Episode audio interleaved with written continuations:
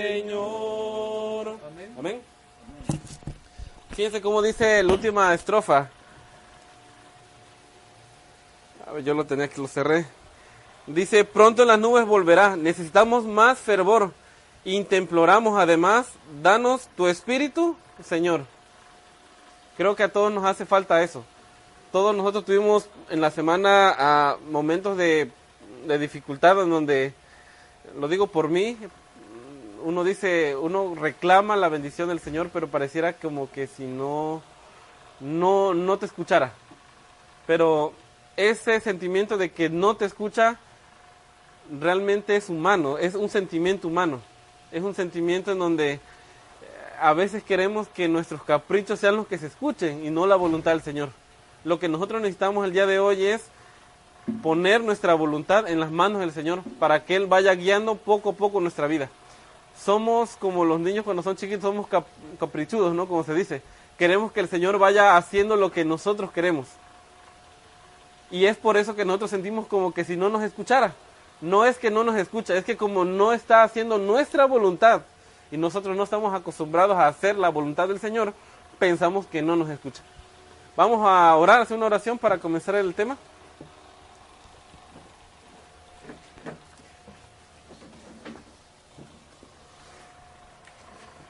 Padre Santo que estás en los cielos, santificado sea tu nombre, Dios. Gracias, Padre, por la gran bendición que nos das estar en un santo sábado reunidos como hermanos. Como dijo nuestro hermano santos, donde están dos o tres. Padre, aquí queremos que estés tú. Gracias, Dios, por esta gran bendición, por esta linda mañana. Te pido, Padre, sanación por todos nuestros hermanos enfermos que no han llegado hoy a reunirnos, por mi esposa que está en casa, si tienes un poco mal, por nuestro hermano Clemente, que de igual forma ha estado un poco enfermo, tú lo puedes acompañar, tú lo puedes bendecir por todos los hermanos que tal vez se me escapan de, mi mente, Padre, pero por favor tócalos, sánalos, por esa lista que está ahí en... Eh, eh, eh, que tenemos nosotros, que el hermano santo tiene para poder orar, por favor, tú puedes acompañarlos, los puedas auxiliar, los puedes bendecir. Acompáñanos, Padre, en este, en este día santo, en este mediodía, para poder exponer tu palabra y de que de mí no salga una palabra que sea mía, sino que sea palabra que tú puedas poner para el pueblo. Gracias Dios por todo, todo eso se lo pido en el nombre de tu Hijo, el Señor Jesús. Amén. Vamos hermanos a leer Hebreos 11. Hebreos. Hebreos 11, 32. Vamos a tratar de seguir el tema de la, de la semana que pasó. A ver, nada más permítame un voy a checar algo en la cámara.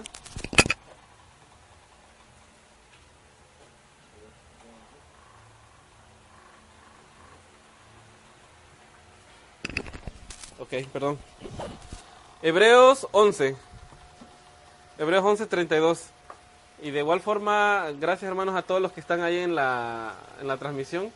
Uno siempre piensa que estamos solos, pero no, no estamos solos. Hay personas que se van conectando, hay personas que después van a ver estos videos grabados y les son de utilidad. Así que vamos a Hebreos 11. ¿Recuerdan el tema de la, de la semana que pasó? Que era acerca de la justicia. Señor, eh, Cristo nuestra justicia, nuestra que era realmente poder aprender a depender de la justicia del Señor Jesús y no de la de nosotros. ¿No te acuerdas, Luis, de lo que leímos la otra semana? Hablamos un poco acerca de el ejemplo, el ejemplo de dos hermanitos, el, ejemplo de Dani y el ejemplo de Mario, que así somos nosotros ante Dios. A veces nosotros, bueno, no a veces, siempre somos muy desobedientes ante el Señor y nosotros queremos ir con nuestra justicia, con lo que tú haces y le exigimos al Señor perdón. Pero no funciona así. A veces nosotros nos acercamos a las iglesias de esa manera. A veces muchos de nosotros dicen, es que tú debes de orar, debes de ayunar, debes de hacer esto. Y está bien, o sea, eso está bien. Pero si tú lo haces para ganarte puntos hacia el Señor, no sirve. Lo debemos de hacer como resultado de una comunión con Dios, pero no como producto como de que nos estamos ganando al favor del Señor. No funciona así. Entonces, en el ejemplo que pusimos la semana pasada, dijimos de que, no me acuerdo bien cómo estaba el ejemplo, pero de que Mario es muy travieso y él rompió un jarrón. Pero Dani, que es más tranquila, ella se echó la culpa y le dijo, le dijo a su mamá, yo fui. Entonces su mamá tuvo más consideración de Dani que de Mario porque Mario es muy travieso. Entonces, así somos nosotros. Nosotros somos muy desobedientes ante Dios. Pero el Señor puso su justicia por delante para salvación. ¿Ok? ¿Y esa justicia cómo se alcanza? Por fe. Por eso se llama justificación por la fe.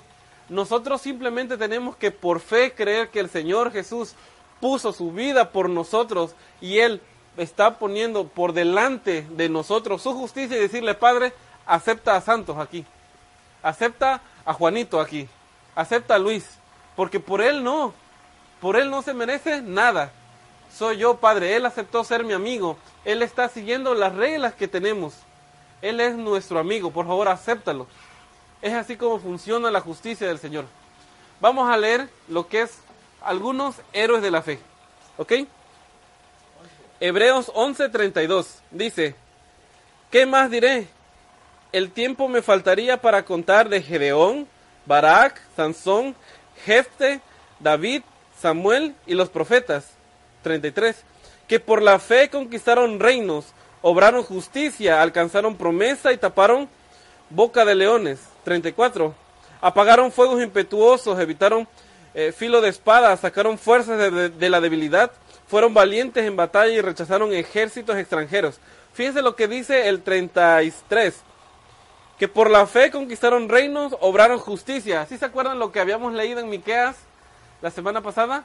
Dice, hombre, solamente pido una cosa de ti, hacer justicia, amar la misericordia y andar recto ante tu Dios. Otra vez aquí está mencionando hacer justicia. ¿Y qué dijimos que era la justicia, hermano? ¿Qué era la justicia, Luis? ¿Qué era la justicia, hermana? Obedecer al Señor. Justicia. Justicia es un juzgado. Y en un juzgado hay un juez, un acusado, un abogado y una ley. Está el Padre, está su Hijo como abogado, nosotros que somos los pecadores, y su ley, ¿quién es? Los mandamientos, la Biblia, la palabra del Señor. Esa nos está acusando, nos está guiando por dónde ir. Entonces dice que por la fe hicieron justicia. ¿Cómo podemos nosotros mantenernos rectos delante del Señor? Por medio de la fe. Y por medio de los mandamientos nosotros podemos ver qué tan lejos o qué tan cerca estamos de quién. No es nuestro Señor. Vamos entonces a estudiar dos ejemplos de vida cristiana. Sé que en otros momentos lo hemos leído, pero no está de más volverlo a repasar. Vamos a leer dos ejemplos, y estos dos ejemplos son la vida de Saúl y la vida de quién? de David. Dos ejemplos, dos grandes ejemplos. A mí la verdad, a mí me encanta leer estas historias. Y digo, lo, digo por Mario y por Luis. Una de las claves que a mí me dio para, cuando yo era muy pequeño, estudiar la palabra del Señor, fue leer las historias. Yo comenzaba el, año bíblico, no lo comenzaba por Génesis, yo lo comenzaba por Primera de Samuel. Porque tal vez va a ser un ejemplo medio, medio raro para el contexto, pero yo como que me imaginaba una serie de televisión leyendo la Biblia. O sea, yo me imaginaba como que era un programa de televisión lo que yo leía en la Biblia. Y cuando yo comenzaba a leer cómo Samuel nace, cómo se hace un, profeta, cómo él unge a Saúl, cómo él unge a David, una historia, o sea, una secuencia de historias. Y cómo estos hombres, porque fueran hombres tal como nosotros, iban cayendo, iban levantándose, pero al final en Hebreos yo encuentro el resultado de su vida cristiana.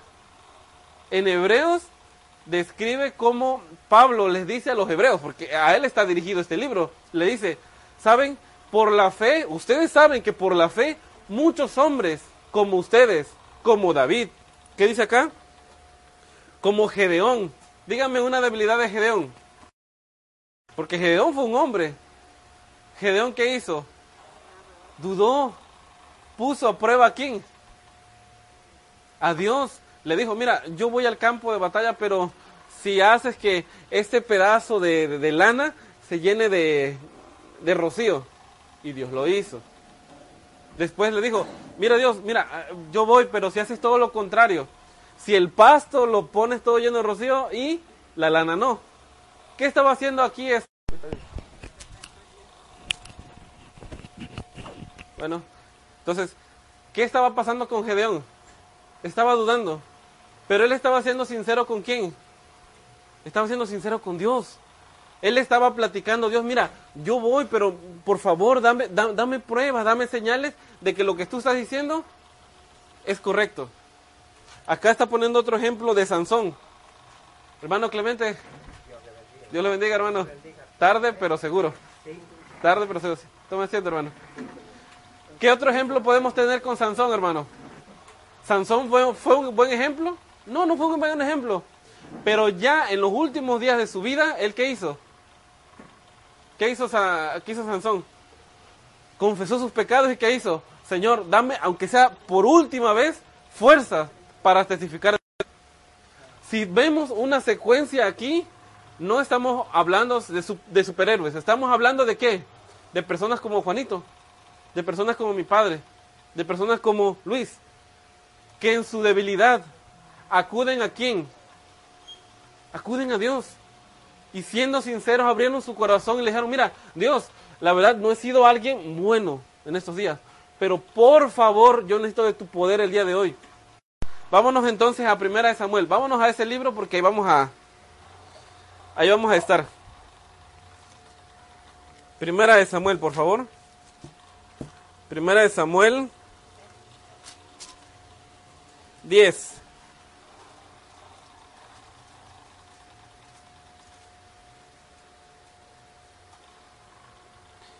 Primera de Samuel 10.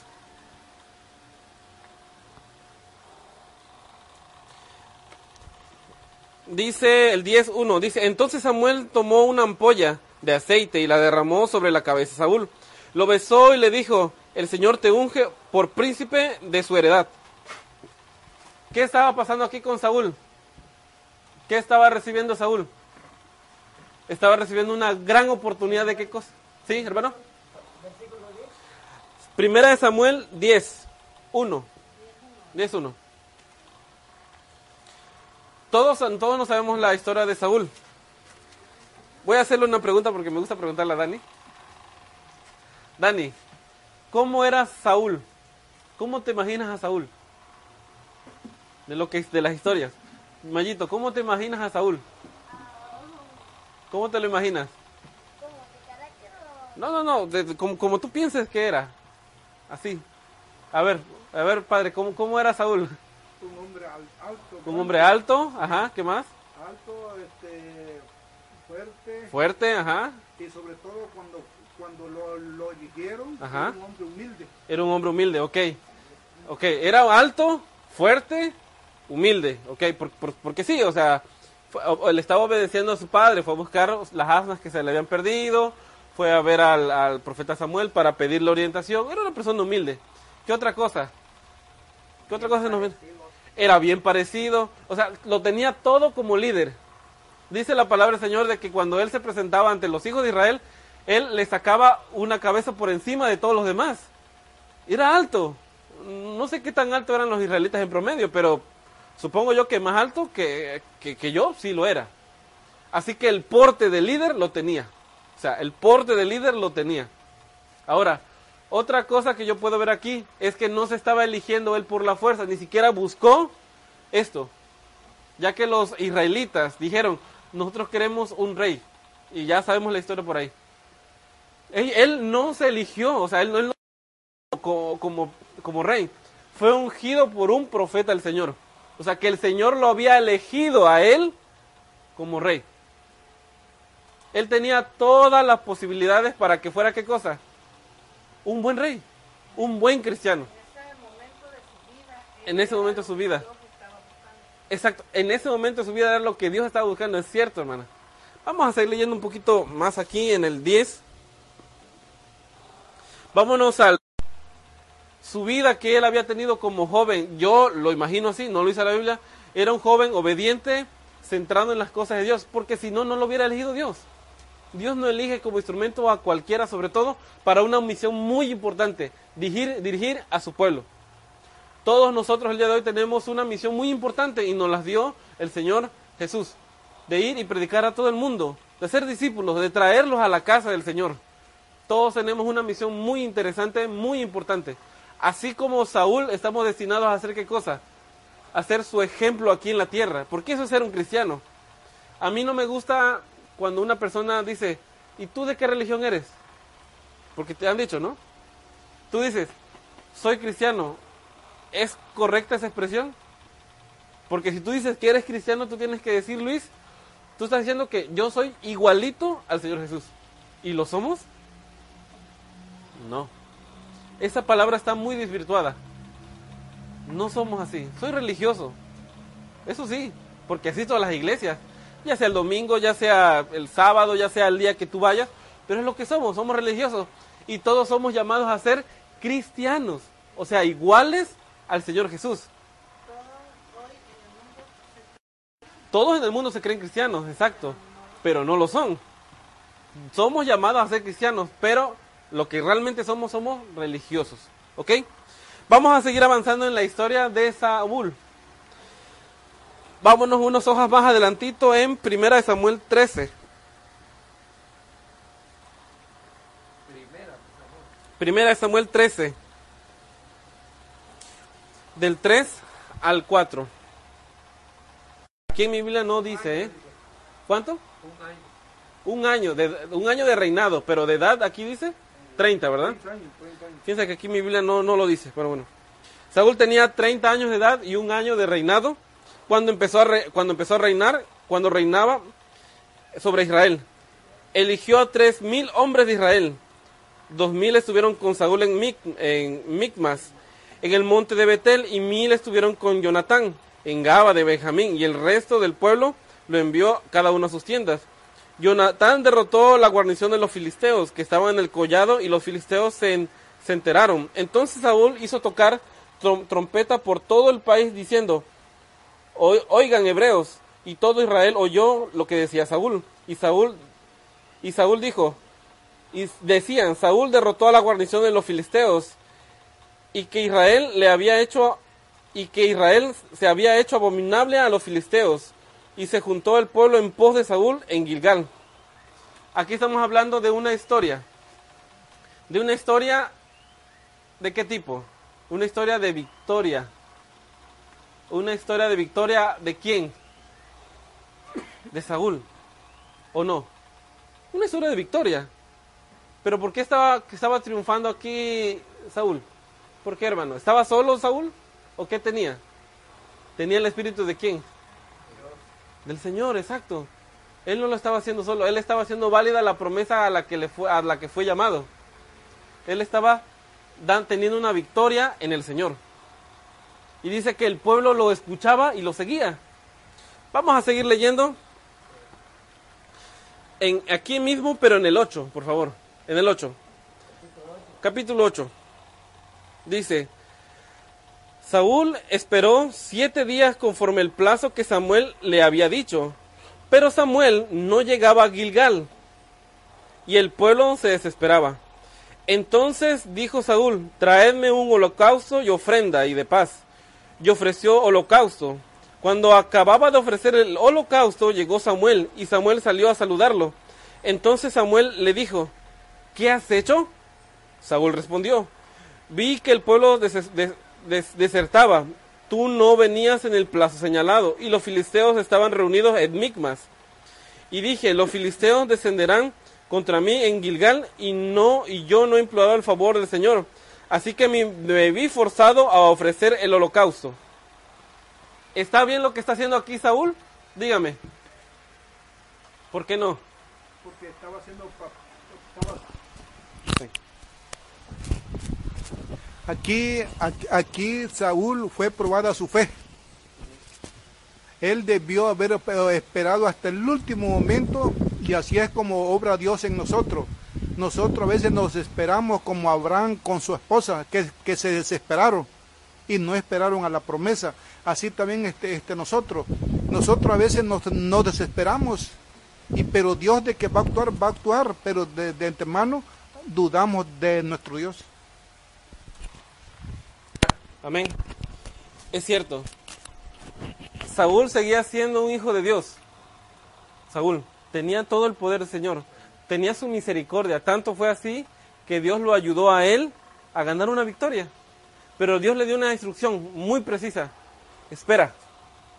Espera que Samuel va a ir. Voy a Samuel decía, voy a llegar y voy a hacer un sacrificio para consagrar a quién? Al pueblo y así seguir en victoria y en victoria pero pasó algo que comúnmente nos pasa a nosotros. nos desesperamos. Saúl se desesperó ante la tardanza, aparente tardanza de Samuel.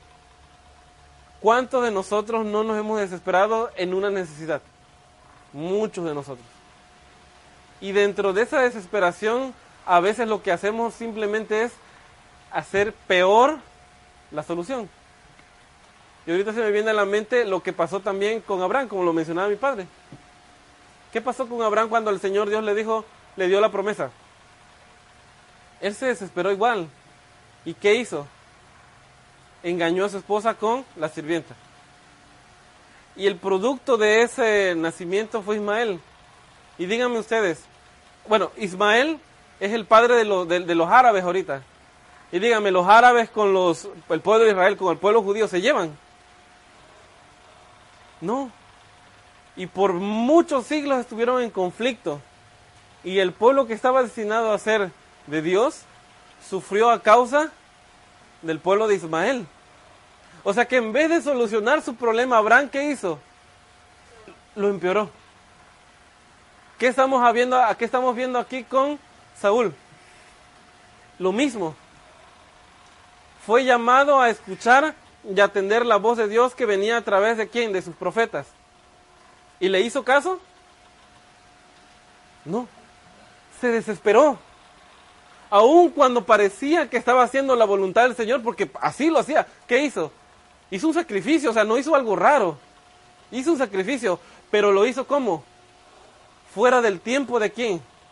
Del Señor. A veces nosotros queremos darle una solución a las cosas aun cuando pensamos que a Dios le agrada, pero no. En la semana este, las redes sociales y, y encontré por ahí una página de un, no sé si una persona o personas que diseñan cosas para la iglesia. O sea, son, ellos se llaman diseñadoras adventistas. No sé si sean realmente adventistas, no lo sé, pero sí se llaman. Y diseñaron un, una playera para, para los muchachos, para los conquistadores y, en el diseño estaba plasmada la camiseta de un superhéroe, de, Capitán América. No es. Aquí en donde va la estrella tenía el logo de los conquistadores. Aquí estaba. ¿Cuál era el fin? El fin era, ellos lo decían, el fin es que más jóvenes vengan a la iglesia. Que se sientan atraídos por el bonito uniforme de este superhéroe. Pero llevamos aquí el logo de los conquistadores. Y así existían otros diseños. ¿Qué están haciendo ellos? Ellos están tratando de ganar gente para quién? Según para la iglesia, utilizando un recurso publicitario. Eso mismo estaba haciendo Saúl. Eso mismo estaba haciendo Saúl. ¿Sí, hermana? Exacto. Exacto, Dios pone los medios, el fin no justifica los medios, o sea, no, no, eso no va con el Señor. Así, entonces, ellos, esos, hermanos, en su afán de, de ayudar al Evangelio, estaban utilizando algo mundano para atraer muchachos al pueblo del Señor. ¿Está bien eso? No, porque es lo mismo que estaba haciendo Saúl.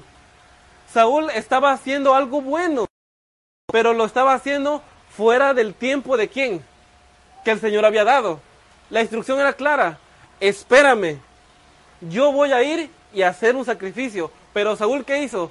Se adelantó y él hizo el sacrificio. Ahora vamos a ver el comentario de Samuel.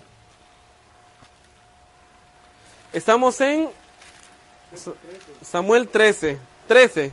Entonces Samuel dijo a Saúl, neciamente has hecho y la historia continúa. Saúl no desobedeció una vez. ¿Cuántas veces obedeció? Muchas veces. Aún teniendo toda la autoridad que el Señor le había dado como rey. Y lo que se, él, y lo que se esperaba de él, que él fuera un testimonio para quién? Para su pueblo. Y aquí Samuel es bien directo con él. Neciamente has actuado. Si hubieras guardado los mandatos del Señor, el Señor hubiera confirmado tu reino para siempre. ¿Qué está pasando con nosotros? La, misericordia del Señor es grande, pero se va a acabar. Y el Señor nos puede dirigir ese mismo mensaje para ti. Nos puede decir, mira, tú estás bien intencionado, pero lo que estás haciendo por no dejar tus viejas prácticas, estás actuando neciamente. Muchos de nosotros, y lo digo, lo digo porque conozco del tema, muchas veces nosotros somos orillados a dejar tal vez el mandamiento del Señor que te dice, guarda el séptimo día como día de reposo, porque el Señor Dios hizo los cielos y la tierra, el mar y todo lo que en ellos, hay, y lo santificó. Tenemos bien claro el mandamiento, lo tenemos bien claro y sabemos que los mandamientos del Señor, ¿para cuánto es? Para siempre. Tanto así que están dentro del arca del pacto. Tanto así que se los dio a Moisés como en piedra. ¿Por qué se lo dio en piedra? Porque en la piedra no se borra. Porque es para siempre. Los santos en el último momento, dice el Señor en Apocalipsis, que van a guardar qué cosa? Van a tener la fe del Señor Jesús y van a guardar qué cosa? Los mandamientos. O sea que el mandamiento para cuánto es diciendo, yo estoy bien. Pero ¿qué dice el Señor? ¿Qué dice el Señor? No. El que permanece en mi camino será salvo. Exacto. No está, ¿por qué? Porque el mandamiento es claro. Y dice aquí el Señor, neciamente has actuado, si hubieras permanecido en mi mandato, yo hubiera establecido tu reino para cuánto? Para siempre. Si se hubiera esperado un poquito más, porque acababa Saúl de ofrecer el holocausto, ¿y quién llegó? Un poquito más, un poquito más. Así es en nuestra vida espiritual. Digo, pongo ahorita el ejemplo del sábado, porque es algo muy notorio, pero puede ser un ejemplo para cualquier otra cosa puede ser que los hombres que estaban alrededor influyeron sobre Saúl. Puede ser que los hombres que puede ser que los hombres que estaban alrededor de Saúl, los soldados, los soldados dice que, estaban temblando y, y tenían miedo. Ahora nosotros, ¿qué cosa influye sobre nuestra fe? Los que tenemos al lado de nosotros, dependiendo lo que aconsejamos o nos aconsejan, ¿Eso aumenta mi fe y mi confianza o me debilita? Sí, así es. Muchas veces nuestro, nuestro círculo social es el que nos, nos hace que nuestra fe caiga. Y eso era lo que le estaba pasando a Saúl. La presión. Vamos a, hacer, vamos a seguir, vamos a seguir leyendo. Vamos a seguir leyendo en el 15, 15 del 1 al 3. Primera Samuel 15 del 1 al 3. Vamos a ir, vamos a ir siguiendo la vida de, Saúl, ¿ok? Y ahorita nos pasamos a la vida de David. Dice, Samuel dijo a Saúl, el Señor me ha, el Señor me envió a que te ungiera como rey de su pueblo Israel. Oye pues la palabra del Señor, así dice el Todopoderoso, el Señor. Voy a castigar lo que hice con Amalek le hizo Ismael a, Amalek a Israel, que se opuso en el camino cuando subía a Egipto. Ve pues y hiere a Amalek y destruye todo lo que tiene. No te apiades de él, mata a hombres y a mujeres, niños y a bebés, vacas y ovejas, camellos y asnos. Vamos a quedarnos hasta ahí. Aquí suena muy cruel el Señor. Pero algo de que lo hemos aprendido y en la Biblia se narra completamente es que el Señor nunca deja la amonestación sin antes haber un consejo previo. Amalek era tenía conocimiento de quién era el Dios de Israel. Lo podemos ver en el Éxodo. Ahorita no tenemos tiempo. Exacto, en Deuteronomio. Donde ellos sabían quién era el pueblo, sabían quién era Dios, pero a pesar de eso, actuaron como actuaron. Ahora el castigo estaba cayendo sobre ellos. Y aquí Dios le pide a Saúl y le dice, mira, yo te puse como rey, y ahora haz válido ese, ese cargo. Necesito que tú hagas algo. Un mandato directo. Vamos a ver si Saúl lo hace. Vamos a saltarnos al versículo 8 y 9.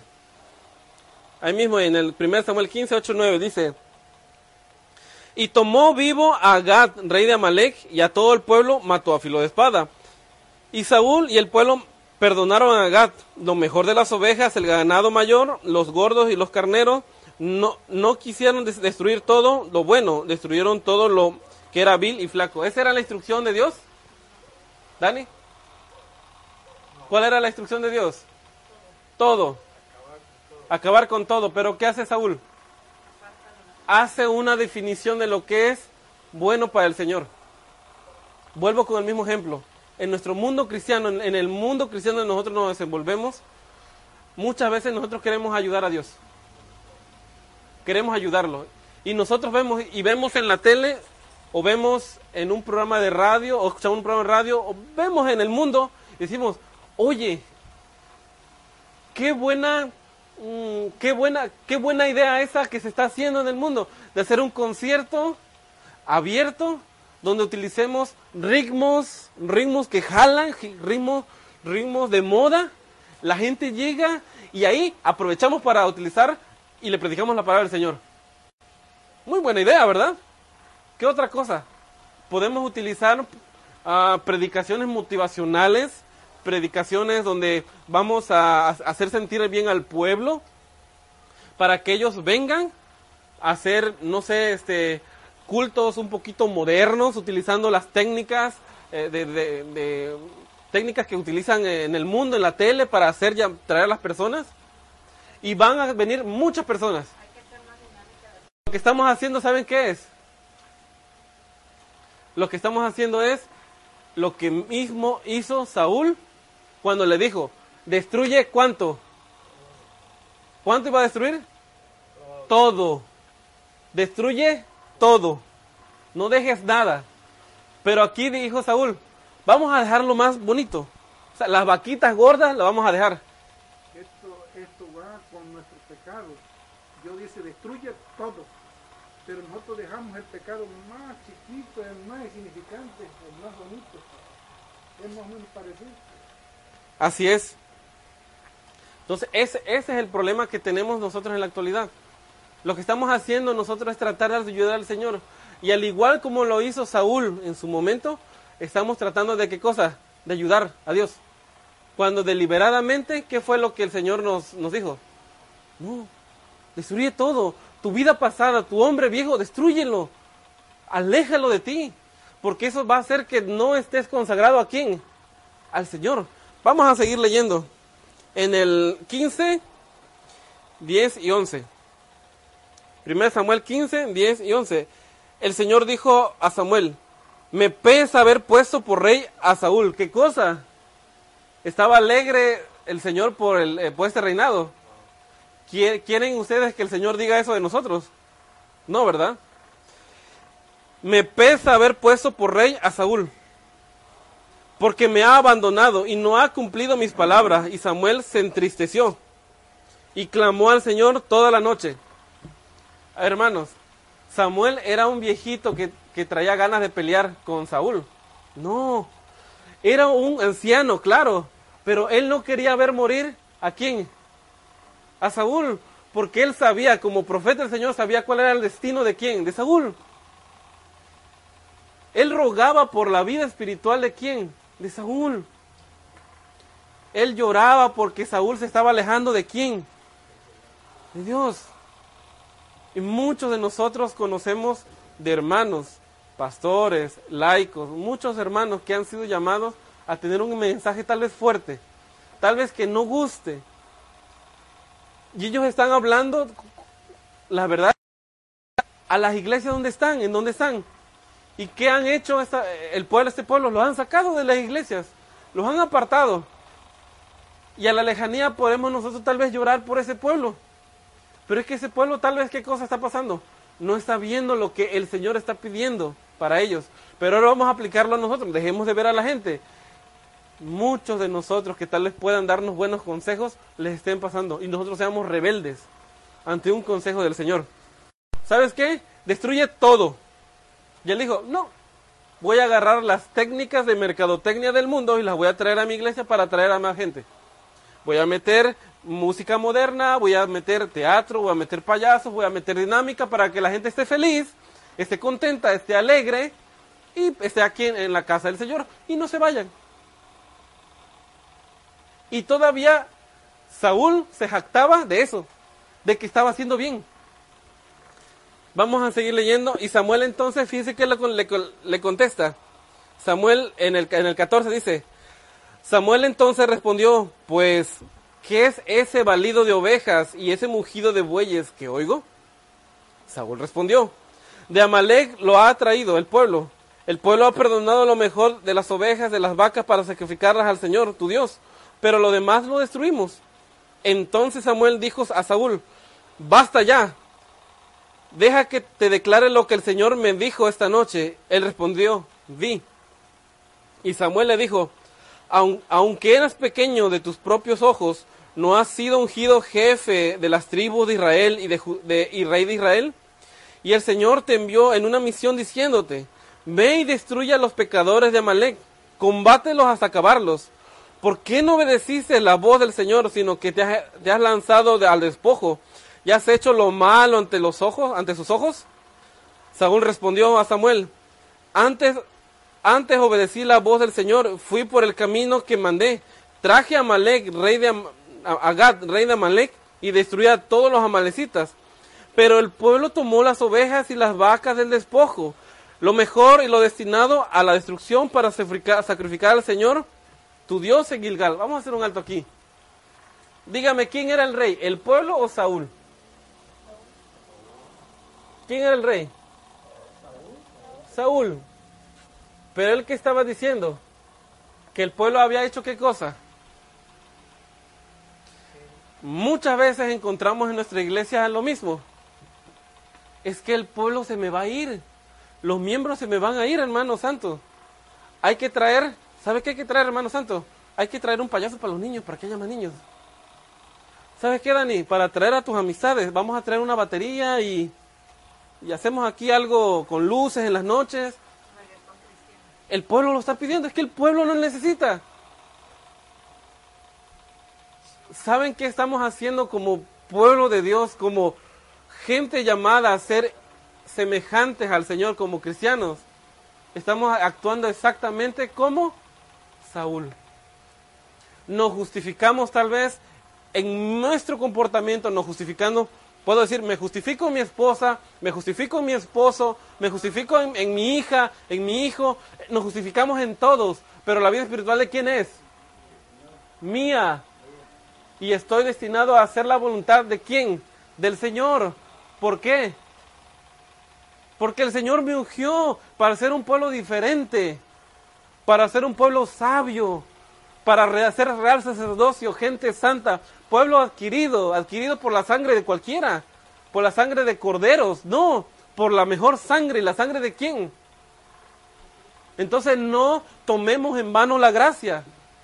No digamos, yo soy salvo por la gracia, yo he confesado que el Señor me ha salvado, ah, pero yo hago lo que sea. Bueno, si tú has sido confesado, tú has confesado que el Señor te ha salvado, deja entonces de justificar tu pecado y de que para que tú te sientas bien, traigas cosas del mundo cuando fuiste llamado a destruir esas cosas del mundo. Exacto, estamos haciendo que la sangre de Cristo nos acuse, así como lo pidieron los judíos a la hora de crucificar al Señor. Están, estamos haciendo lo mismo. Vamos a leer el 1 Samuel 15, 22. Vamos a seguir leyendo. Pero Samuel replicó, se complace tú, porque yo voy todos los días. Yo voy todos los días a la iglesia y voy desde las 3 de la tarde a orar, a, obedecer al Señor. ¿Se complace en eso el Señor? No. Porque el Señor lo que quiere es justicia, que obedezca su ley. Porque hay un juez, hay un abogado, hay un acusado y hay un qué, hay qué cosa. Un acusador y una ley sobre todo. Y para que nosotros hagamos justicia es hacer lo que Dios pide. No le pongamos cosas que el Señor no ha mandado. Hermanos, es más, yo me estoy adelantando. ¿Acaso en la Biblia dice que tenemos que ir a, un, a un templo hecho? ¿Saben qué es lo que decía Pablo y todos los demás apóstoles? Saludos a la casa del hermano santo donde se reúnen los hermanos. Eso es lo que decía. Decía Pablo, saludos a Mariela en la niño Perdón, pero es que así lo dice aquí en, en Filipenses, Colosenses. Saludos a, Mariela que está en los niños héroes donde se reúne con sus hijos y sus hermanos. Eso es casa del Señor. Hacer un templo muy bonito, háganlo. no, eso no es pecado. Pero ahí no es casa del Señor. Si yo en mi casa sigo teniendo los mismos problemas que cualquier otra persona, de en vano está hacer sacrificios, porque el Señor no se complace en esos sacrificios. Sobre eso, eh, sí permitió que le templo. Permitió, claro. Lo permitió porque les dio una lección en sí. Porque él mismo les dijo, no quedará piedra sobre piedra. Sí, así es. El, el- el- el Señor mandó, Mostró ahí que no, que no era, no era así. es cierto, el Señor pidió un templo. El Señor pidió un, un templo. Y ese templo tenía una, una función de, Egipto. Habían salido, habían este, mm, eh, estaban en el desierto y, ellos, y el Señor sabía que ellos necesitaban un templo en ese momento mm, removible para que el cordero fuera sacrificado por el perdón. Cuando ya tuvieron un- un- una tierra, Dios les dio la oportunidad de edificar un templo físico, ah, muy bonito, muy grande. Exacto, donde sacó todos los vendedores. Pero ese templo dejó de tener importancia cuando el verdadero cordero murió. Ahora nosotros dependemos del templo que está donde? En los cielos, porque nuestro mejor sumo sacerdote, ¿quién es? El Señor Jesús, que está intercediendo por nosotros. ¿Ok? Vamos a seguir leyendo. Vein- 22, vamos a, completar el versículo. El obedecer es mejor que los sacrificios, y el prestar atención mejor que las grasas de los carneros, porque la rebeldía es como pecado de adivinación, y la abstinencia como ídolos de idolatría. Por cuando tú desechaste la palabra del Señor, Él te ha desechado que seas rey. Fíjense lo que dice aquí, en la última parte del 23. Dice, porque la rebeldía, ¿qué es la rebeldía? Es no hacer lo que, lo que quieres. Si tu papá te dice, oye Luis, mira, yo te necesito aquí en la tarde, necesito que llegues porque me vas a ayudar. Y tú no llegas, ¿tú qué estás haciendo? ¿Estás desobedeciendo? Te dice, eres un rebelde, ¿sí o no? Espero que no te lo digan mucho, Luis. Sí, exacto, o sea, por- porque no estás obedeciendo. O sea, tú te estás volviendo un rebelde. Dice aquí, por la rebel porque la rebeldía, o sea, porque no hacer caso al Señor es igual que ser un brujo Oír a los. O ir a un brujo. Fíjense lo que dice aquí la palabra del Señor. Por mucho que tú hagas sacrificios, obras, de que tú te estés hincando todos los días en la mañana, que tú estés yendo todos los días al templo, que tú estés ayudando todos los días, que hables muy bonito, que siempre... Pero si tú no obedeces a la palabra del Señor, tú estás exactamente igual como los que consultan adivinación, los que van a los brujos. Yo no lo digo, lo dice la palabra. Y es lo mismo que le dijeron a Saúl. Es exactamente lo mismo. Está, es en el 15-23. Primera de Samuel 15, 23. Primera de Samuel 15, 23, hermano. Estamos ahí.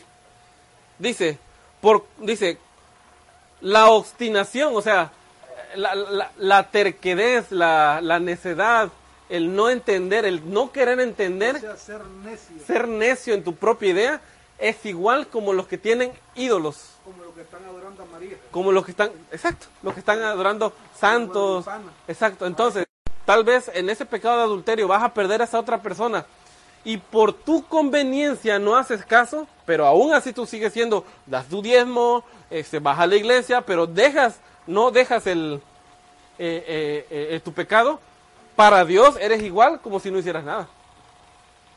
Así está. Y fíjate cómo termina aquí. El 23 al final. Por cuando tú desechaste la palabra del Señor, Él qué cosa ha hecho? Bueno, aquí dice, Él te ha echado porque no se rey, en otra, pero, no- pero va más allá. Él te ha Él te ha desechado. desechado Él te ha desechado. espiritualmente y todo.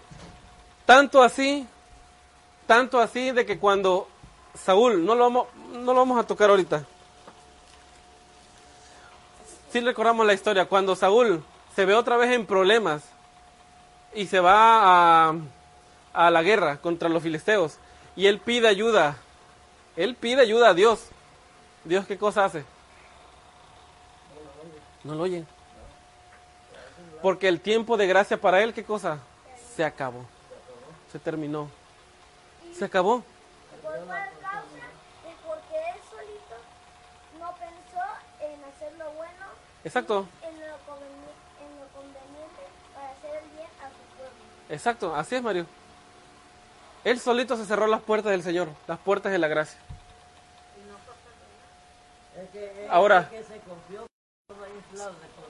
Exacto. Ahora, él ahora, modo. ¿sí recuerdan el final que tuvo Sa- Sa- a Saúl? Fue un final horrible. Él estaba en una colina defendiéndose con su escudero y al verse acorralado prefirió suicidarse. Ni siquiera prefirió morir como, como un héroe, como en las películas, ¿no? O sea, como un héroe ahí entre medio de todos peleando y peor. Nos va peor. Oye, pero el 35 dice, 35. le empezó a haber puesto a Saúl por rey. El 35, ¿cuál hermana? 35 de ahí, del 15. 15, Sam- Samuel, 1 Samuel 15, 35. Y Samuel nunca más vio a Saúl en toda su vida. Y Samuel lloraba a Saúl. Fíjense, todavía el profeta, el profeta no aceptaba lo que Dios había dicho. Él, él, él de manera personal, no sé, tal vez era un amigo eh, de, de Saúl, tal vez lo vio como, como un, un joven que, que, que estaba si- siendo, tenía que ser instruido. Lloraba por él. Y decía, pero el Señor le pesó haber puesto a Saúl por rey. Bueno, ese Por pasaje- Israel. Ese pasaje que humanamente Padre. podemos malentender. En este pasaje podemos algunos malentender y decir, si el Señor le pesó en su corazón, entonces no sabía el futuro. Nota eso. No, o sea, el Señor ya sabía de antemano el fin de Saúl. Lo sabía, lo sabía. Pero lo que le pesó al Señor es la obstinación y la rebeldía de- de- y la oportunidad que despreció. Sí, así es. Dios le dio una oportunidad para que él hiciera lo bueno. Tenía todo. Tenía el Espíritu del Señor, profetizaba, era valiente, era alto, era guapo, ganó victorias. Pero a pesar de ver todo eso en su vida espiritual, hizo hacer lo que más le convenía. Pero, este, Vamos a... perdón, este, pero Saúl fue cometiendo pecado tras pecado. Así es. Vamos a leer primera de Samuel 16. Vamos a pasarnos ahora a la siguiente historia. La historia de David. Exacto. Estoy para ver si no se están durmiendo. primera de Samuel 16. 16, 11. Primera de Samuel 16, 11. Entonces Samuel preguntó a Isaí, ¿se acabaron tus hijos? ¿Por qué está ahorita Samuel con Isaí? Porque Dios le dijo, ¿sabes qué? Voy a poner un nuevo rey. Y ve a la tribu de Judá, a la casa de Isaí, a buscarme quién? Un rey. ¿Ok? Entonces, había pasado por delante de Samuel todos los hijos de Isaí. Altos, guapos, fuertes, hombres de guerra. Y, y- el Señor no, el Señor no decía, este es el bueno. Vamos a seguir leyendo. 11. Él respondió, aún queda el menor. Isaí respondió, aún queda el menor. ¿Qué apacienta las ovejas? Dijo Samuel. Envía por él, porque él no nos sentaremos a la mesa hasta que él venga. Envió pues por él, vino, era rubio, de bellos ojos y de hermosa presencia. Entonces el Señor dijo, levántate, úngelo, que este es. Y Samuel tomó el cuerno de aceite, lo ungió entre los hermanos, y después de aquel día el Señor del, Señor. ¿Ok? Entonces, en aquel día el, Señor, el Espíritu del Señor vino con poder sobre David. Hermanos, creo que David no era como que de mucha importancia en la casa de, de- su padre. Él atendía el oficio, él era pastor, pastor de ovejas. Era el más pequeño. Era más pequeño, era como que el delicadito, ¿no? Yo me lo imagino así. Eh, supongo yo que Dani ya habrá hecho una, una, una imagen de él ahorita. ¿Cómo dice que era, Dani? Fíjate cómo era. Dice que era, era rubio, de ojos bellos y de hermosa presencia. Joven. Era guapo. Pero tal vez por esa delicadez que aparentaba al lado de sus hermanos, porque ah, podemos seguir leyendo la historia, sus hermanos iban a la guerra. La verdad, ahori- ahorita las guerras son cobardes, las guerras son cobardes desde, la distancia, con un arma, alguien con buen tino, no necesariamente fuerte, pero alguien con buen tino gana. Digo, hay muchas armas, desde la lejanía alguien puede tirar un misil, destruir el otro país y nadie se metió en problemas. ¿No? En ese tiempo no, iban, era cuerpo a cuerpo y demoraban días las batallas. Así que un hombre que iba a la batalla era fuerte, no era alguien débil.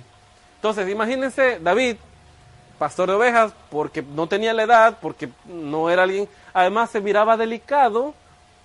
Samuel eh, lo, habrá visto. Pues al último que yo ungí era alto, fuerte, su presencia imponía. Ahora este niño delicado le voy, lo voy a ungir. Pero dijo el Señor, no, no, no, no. Mándalo a traer, porque de aquí va a salir el rey. Podemos nosotros aparentar esa debilidad también. Pero el Señor también nos está llamando a qué cosa? A ser hijos de Dios. Vamos a seguir leyendo, ahora vamos a pasarnos al segundo libro de Samuel. Vamos a seguir con la historia ahora, pero de David. ¿Cómo terminó la vida de Saúl? ¿Cómo terminó la vida de Saúl, Dani? ¿Bien o mal? Mal. ¿Tenía todo para ganar? Sí. Todo lo tenía para ganar. Todo. Pero terminó mal, porque sus decisiones siempre fue desobedecer. Pero fíjate, Dani, desobedeció pensando que obedecía. ¿Ok? O sea, nunca se fue a la rebeldía. Desobedeció pensando que obedecía. Agradaba al Señor. ¿Qué quiero decir con eso? Que él hacía las cosas de Dios, pero según lo que él consideraba mejor. A su manera. Porque le era más fácil. ¿Ok? Eso es lo que hacía él. Vamos a ver ahora a David. Vamos a ver qué tanta diferencia hay entre David y Saúl. ¿Ok? Vámonos a 2 Samuel 11. Déjenme lo busco.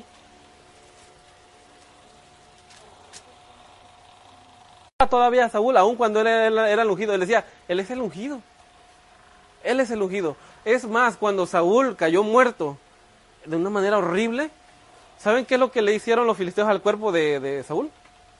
Dice que la Biblia que se lo llevaron. Le cortaron la cabeza, la cabeza la pusieron en el portón de la ciudad, el cuerpo lo habrán tirado por ahí, supongo yo que todavía con las vestiduras reales, ¿para qué? Para burlarse del rey de, de Israel. Lo que hizo David fue, bueno, lo que hicieron unos aliados de David fue, recogieron el cuerpo, recogieron el cuerpo del amigo de David, Jonatán, trajeron su cabeza, lo sepultaron. Terminó mal, muy feo terminó. Pero aún a pesar de que el Dios se había alejado, David lo respetaba. Respetaba al ungido. Él no se hizo por el reinado, él, él no se coronó, no lo hizo por la fuerza. Dios le trajo la misma corona a David para que se coronara.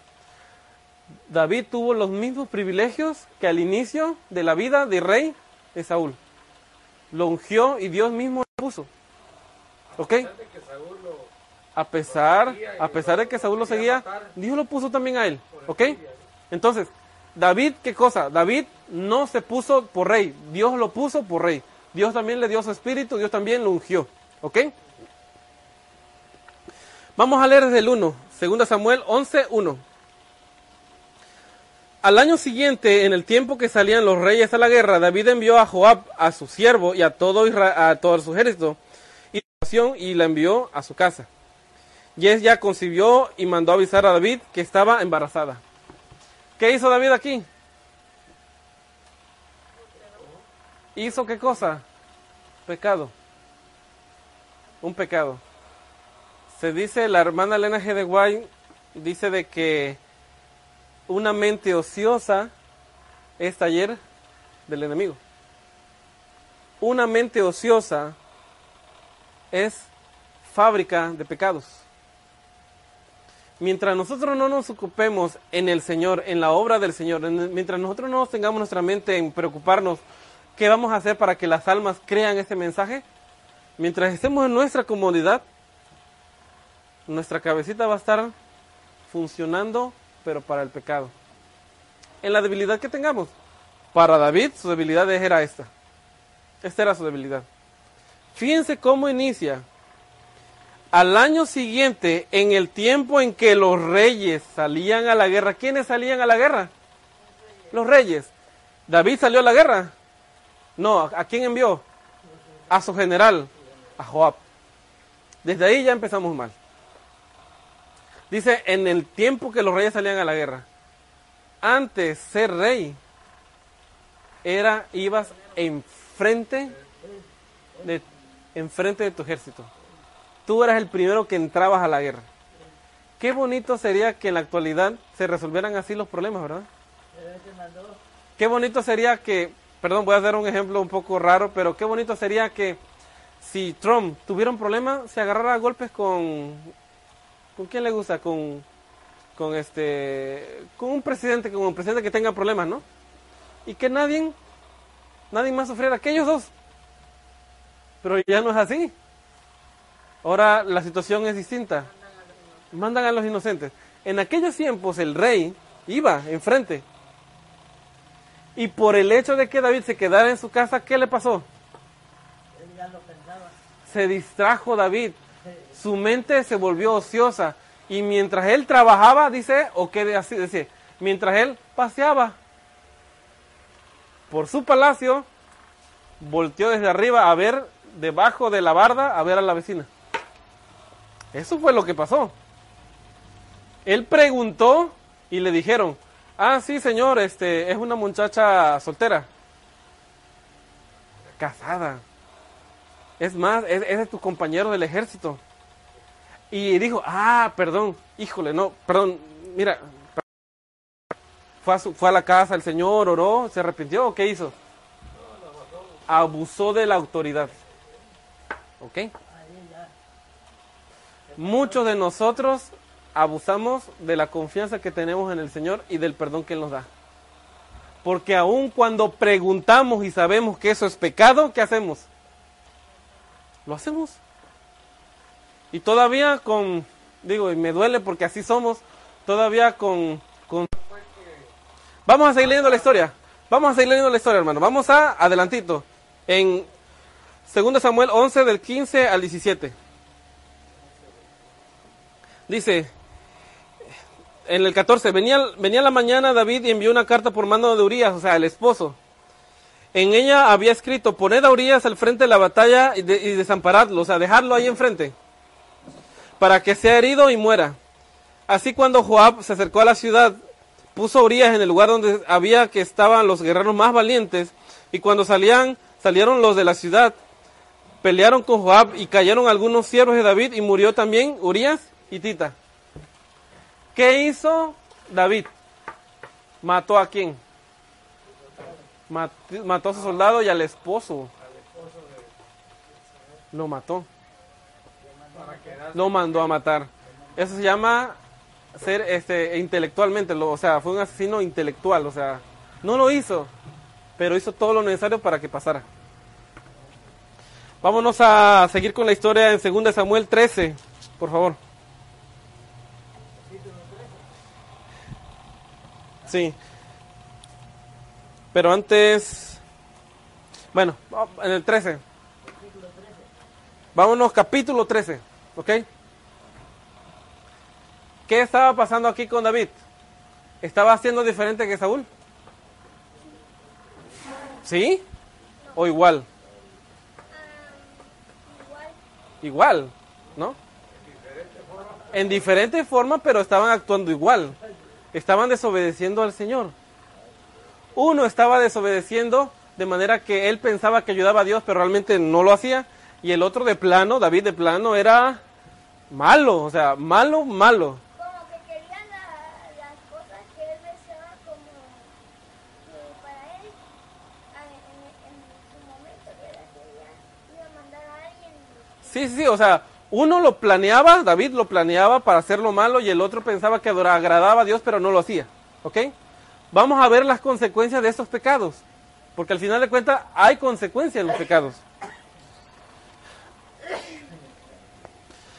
Vamos, vámonos por favor a primera, segunda Samuel 13 del 1 al 2.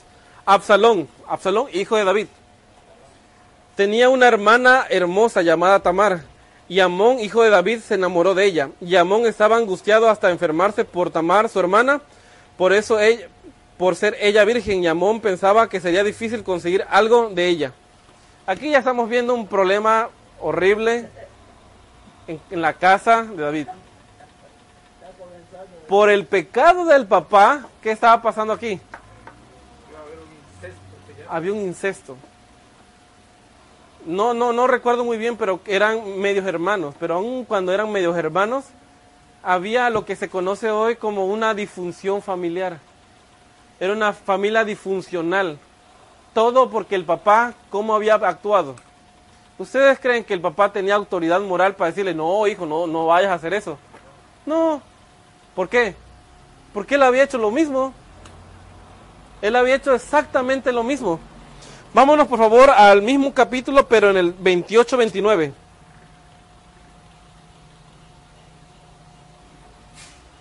Vámonos a, vamos a seguir con la historia, por favor. Vámonos ahí mismo, en 13, pero al 28 y 29. Absalón había ordenado a sus criados, estad atentos y cuando el corazón de Amón esté alegre por el vino y os diga, yo, os diga, herid a Amón y matadlo. No temáis que yo os mando, esforzados y sed valientes. Y los criados de Absalón hicieron con Amón como Absalón les mandó. Entonces se levantaron todos los hijos del rey, montados cada uno en su mula, y huyeron. ¿Qué pasó después de esto? Porque Amón deseaba a su media hermana, y por ahí se narra que él la violó, porque sí la violó. Absalón cobró venganza y mató al hermano, al que había hecho, al que había violado a su esposa, a su, a su, este, a su media hermana. Dígame, esto es peor que una novela. Todo pasando delante de la cara del rey David. David había pecado ante Dios y él no era el mejor ejemplo para sus hijos uno violó a su hermana y el otro mató a su hermano. Dígame, ¿estaba bien David ante Dios? No. ¿Por qué? Y ahí viene la pregunta. ¿Por qué entonces en Hebreos leemos que por la fe grandes héroes tales como David?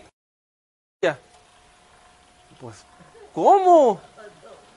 ¿Cómo es posible? Saúl, siendo Saúl fuerte, alto, que quería hacer las cosas de Dios chuecas, pero quería, se perdió. ¿Y cómo entonces David, que tenía una familia disfuncional, completamente destruida por sus malos ejemplos de él, termina siendo un héroe de la fe en Hebreos? Eh, grandes guerreros y ponen uno, uno de esos guerreros a David. Y la gente dice, David puede ser catalogado como un gran guerrero, político, asesino y despiadado político. ¿Por qué? Porque cuando él se corona como rey, viene a hacer las paces el general enemigo. Viene, conversan, se saludan, se perdonan por la guerra que había pasado y se va. Y el general de David va y lo mata según las reglas de aquel tiempo, David, ¿qué tuvo que haber hecho? Sentenciado a muerte aún a su general, pero no lo hace. Lo perdona. Y mucha gente dice, pues lo perdonó porque le convenía, ¿no? Por acá le doy el abrazo, lo perdono a mi enemigo y por atrás le digo al general, mátalo. Eso es lo que dice ese documental, que era un despiadado político un asesino mandó a matar al esposo de Betsabé con saña para que pareciera, como dicen, para que pareciera accidente. Ahí murió. Entonces, vuelvo a repetir, ¿por qué está en Hebreos? ¿Por qué? Vamos a leer, para ir terminando, vamos a leer el por qué. ¿Ok? Vale la justicia de Cristo, la del Señor Jesús. Esa es la que vale y nosotros somos perdonados siempre y cuando utilicemos la justicia de Cristo, no la de nosotros. Y para seguir y para mantenernos dentro de la obediencia del Señor, Dios nos pide una cosa, hacer justicia, amar misericordia y permanecer rectos ante el Señor. Eso es lo que nos pide. Estamos tratando de seguir esa línea. Vamos a ver si David hizo eso. Porque dice el Señor que eso es lo único que pide del hombre. Vamos a ver si David lo hace. 51.1 dice, Dios ten compasión de mí, conforme a tu amante bondad, conforme a tu inmensa ternura, borra mis transgresiones, lava a fondo mi maldad, limpia de, todo mi pecado, porque reconozco mis transgresiones y mi pecado está siempre delante de ti. Contra ti, contra ti solo he pecado e hice lo malo ante tus ojos, pues tú eres justo cuando hablas, sin reproche cuando juzgas. En cambio, en maldad nací, yo en pecado fue concebido en mi madre, pero tú amas la verdad, en lo íntimo y en lo secreto me ayudas, y reconoceré la sabiduría. Purifícame con hisopo y seré limpio. Lávame y seré blanco como la nieve. Hazme oír gozo y alegría, y se recrearán los huesos que abatices. Entonces tu ro- esconde tu rostro de mis pecados y borra mi maldad. Dios, crea en mí un corazón limpio y renueva un espíritu recto dentro de mí. No me eches de tu presencia y no retires de ti tu Santo Espíritu. Devuélveme el gozo de tu salvación y sosténme con un espíritu dispuesto. ¿Ya vieron la diferencia entre Saúl y David? ¿Cómo habla? Aquí podríamos dar por terminado el tema porque ¿cuál es la diferencia entre Saúl y David? Uno se arrepintió. Se Y el otro no. Confesaba ante el Señor. ¿Cuál era, qué es lo que hizo Sam- Saúl cuando Sam- Samuel llegó? Ese hace como un chamaco. Lo hace y cada rato te pide pero que ya no lo va a hacer. Pero mientras haya la gracia, aunque parezcamos chamacos, va a funcionar. El hermano Santo está diciendo de que David parecía chamaco, ¿no? Se equivocó y pidió perdón. Pero mientras exista la gracia, y es, ojo, ahí es el problema. Porque si en el momento que se acabe la gracia, nosotros seguimos actuando, como usted dice, como chamaco, perdido quedamos. O sea, Mientras exista abogado. Sí, pero cuando ya no exista abogado, cuando el Señor ya no interceda por nosotros, aguas, porque nos podemos quedar ahí.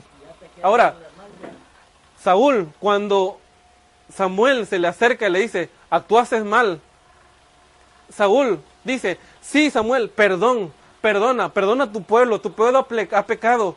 Ahorita destruimos todo lo que trajimos. ¿Así dice? ¿O cómo dijo Sa- Saúl? El pueblo lo trajo. Hubo una confesión de por medio. No. No. ¿Saben qué fue la diferencia que hizo David aquí? Que se arrepintió. Que se arrepintió. de. Y se arrepintió hasta lo sumo. Abatió su espíritu, abatió su alma y no le importó ser el rey. Su orgullo lo desechó, lo tiró. Y se arrodilló y oró. No sé por cuánto tiempo, pero lo hizo. Vamos a regresar, ¿sí, hermano? Y no se arrepienten, exacto. Vamos a regresar a donde estábamos. Les dije que pusieran un, ahí este un un, un, este, un papelito. Vamos a regresar a Segunda de Samuel, por favor. Segunda Samuel 12.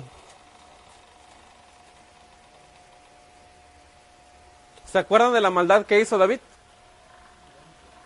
De ese adulterio que hizo. ¿Cuáles? Muchos, pero el que estamos hablando. Segunda Samuel 12, 13. Sí, entonces dijo David a Natán, pequé contra el Señor, y Natán respondió a David, también el Señor ha perdonado tu pecado, no morirás, por cuanto, por cuanto con esta acción hiciste blasfemar a los enemigos del Señor, el Hijo que te ha nacido morirá. Saben, hermanos, una de las cosas que nosotros debemos aprender de David es que él se arrepentía. Así, rápido. Rápido. No dejaba pasar tiempo para que el enemigo del Señor hiciera su trabajo aquí. Cuando llegaba la reprensión, no se ponía, como dicen vulgarmente, como gato panza arriba, ¿no? A tirar zarpazos. No, no, no. Él inmediatamente doblaba y decía, he pecado. He pecado. Y el Señor, y el Señor decía, yo te perdoné.